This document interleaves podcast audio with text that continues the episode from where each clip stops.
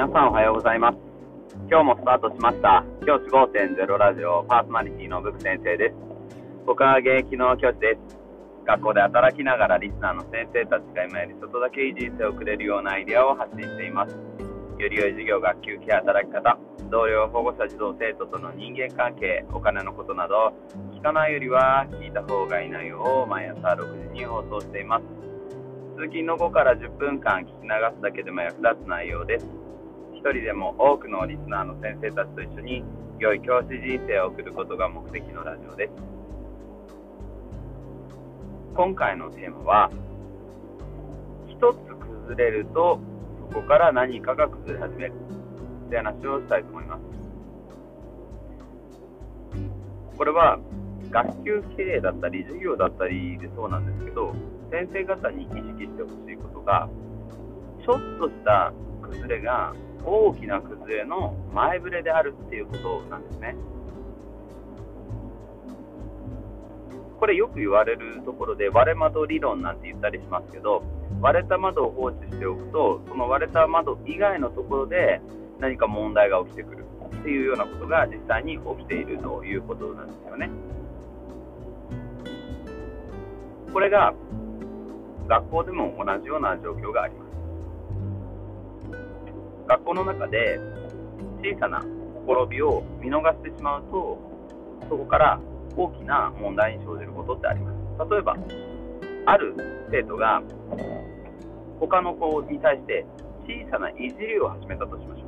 う。例えばその子の身長に関して、おい、ちびとかっていうことを言ったりとか。で、その言われた当にも別に最初は全然意識してなかった。としましょう。そこからですね、大きな問題が発生してきます。そこを先生がその場で、今の発言は何ですかと。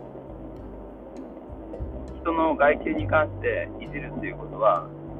それはいじめですよ。っていうことを一言言う。これだけで違うんですよね。これをしないと、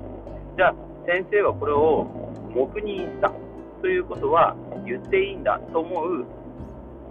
生徒たちが現れるわけです。で、その子たちもその生徒に対してチビということを言ったり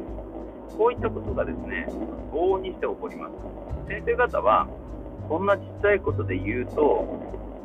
なんか子供からちっちゃいなとか、なんか細かいなとか思われたくないなって思いが起こる気持ちもあるかなって思うんです。僕自身も実際そういう時あります。あ、こんなことに突っ込んでたらなんかちっちゃいと思われるよなとか、こいつ、この先生細けえなって思われるよなとかって自分の中で勝手に思っちゃって、なかなか言えないってことがあります。ただ、そこをきちんと言うかどうかで、その後の先生方の負担が全然違うんですよね。僕も本当にそれは痛感してます。ある時僕、その、ある生徒に対してのいじりに対して黙認したことがあって、そこからその問題が大きくなっていて、でその子が結局ですねあの学校になかなか来れなくなってしまって、で問題が解決するまでは学校に来られずに、でまあ、2週間ぐらいですかね、2週間ぐらい欠席をしたっていうことがありました。いや、本当にね、その2週間はね、結構自分自身も苦しくなってしまって、っていうことがあって、それ以来、小さなほころびもきちんと指導しなきゃだめだなっていうふうに思うようになりました。で、これね、ここまでは普通の話なんですけど、逆も言えて、学クラスとかが変わる瞬間って、こういう小さなほころびから変わっていくっていうことがあります。逆の意味です。例えば、普段発言をしない生徒が小さな勇気を振り絞って自信をちょっとだけ得た自信で発言したとしましょう。これが、これを先生が拾えるかどうかで、その後のクラス全体もそうだし、その子の雰囲気も変わっていくっていうことがあります。その勇気を持って発言した子を、素晴らしい意見だね、本当にいい意見だったよっていうこともできますし、いつもだったらやらない課題をやっていた子がいたら、その子に、よく頑張ってるね、本当に問題解く1問解いたか解いてないかぐらいでもいいんですよ。それでも、よく頑張ってるねっていう一言言えるかどうかで、大きな変化を生むか生まないかが決まってくるっていうことがあります。この小さなほころびっていうのは逆のパターンを僕は大事にしたいと思っていて、この何か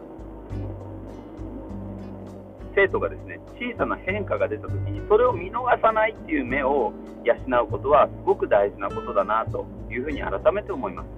ぜひ先生方もこういったところを意識してもらえるといいかなと思います。じゃあ今日はこの辺で起立で着席さよならまた明日。